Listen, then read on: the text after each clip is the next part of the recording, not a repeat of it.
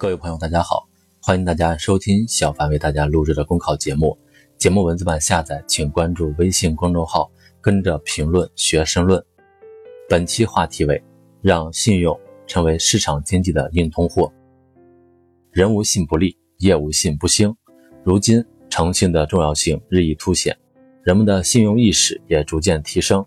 生活中不守信用会被列入失信黑名单，甚至成为失信被执行人。这也从一个侧面说明，我国社会信用体系建设正在不断推进，已产生积极效果。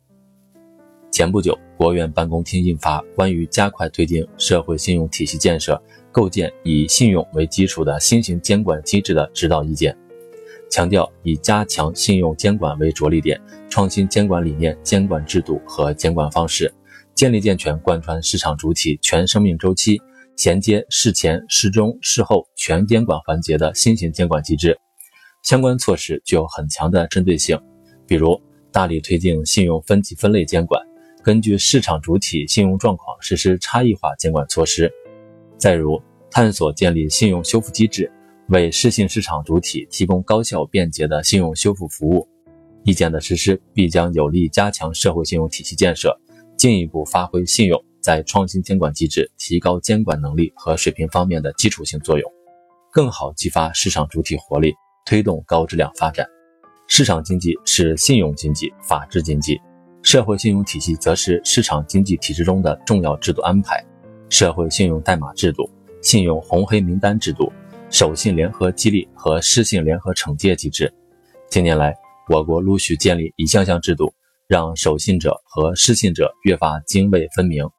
但也应看到，尽管社会信用体系正在逐步完善，整体上却呈现出一定程度的碎片化状态。目前，国家层面的信用立法亟待推进，跨地区、跨部门、跨领域的激励与惩戒机制有待整合。现实中，一个人在某地有了失信记录，往往并不影响其到另一个地区开展经济活动。因诚实守信积累的信用积分，也很难在全国范围享受到实际便利。多措并举，补齐制度短板，才能织细织密社会信用体系之网。信用经济，信用应当成为促进社会资源优化配置的有效手段。在不远的将来，借助互联网、大数据和人工智能，将可准确分析个人、企业或机构的信用价值。信用会成为一种生产要素。信用主体的信用价值越高，其所获得的现实利益也就越大。从这个意义上出发。需要加大在信用信息归集共享、公共信用综合评价方面的治理力度，使信用资源得到更加科学、全面的统筹管理和价值评估，并在各地区、各部门、各领域之间自由流动，这样才能充分激发信用在促进社会资源优化配置中的巨大潜能，真正的让守信者一路畅通、时时受益，失信者一处失信、处处受限。具体而言，首先，应当加强征信管理，扩大信息采集和共享范围。根据世界银行发布的《二零一九年营商环境报告》，为改革而培训，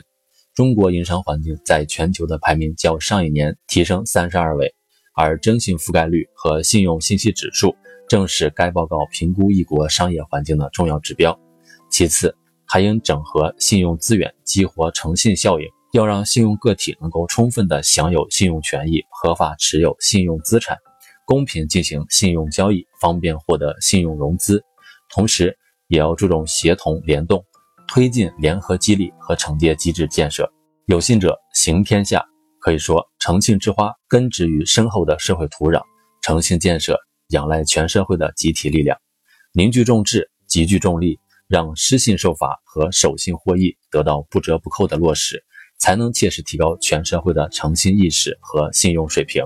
发挥好信用在社会资源优化配置中的积极作用，让信用成为市场经济的硬通货。一个诚信中国必将渐行渐近，我们也将在国际经济合作和竞争中累积更多实力。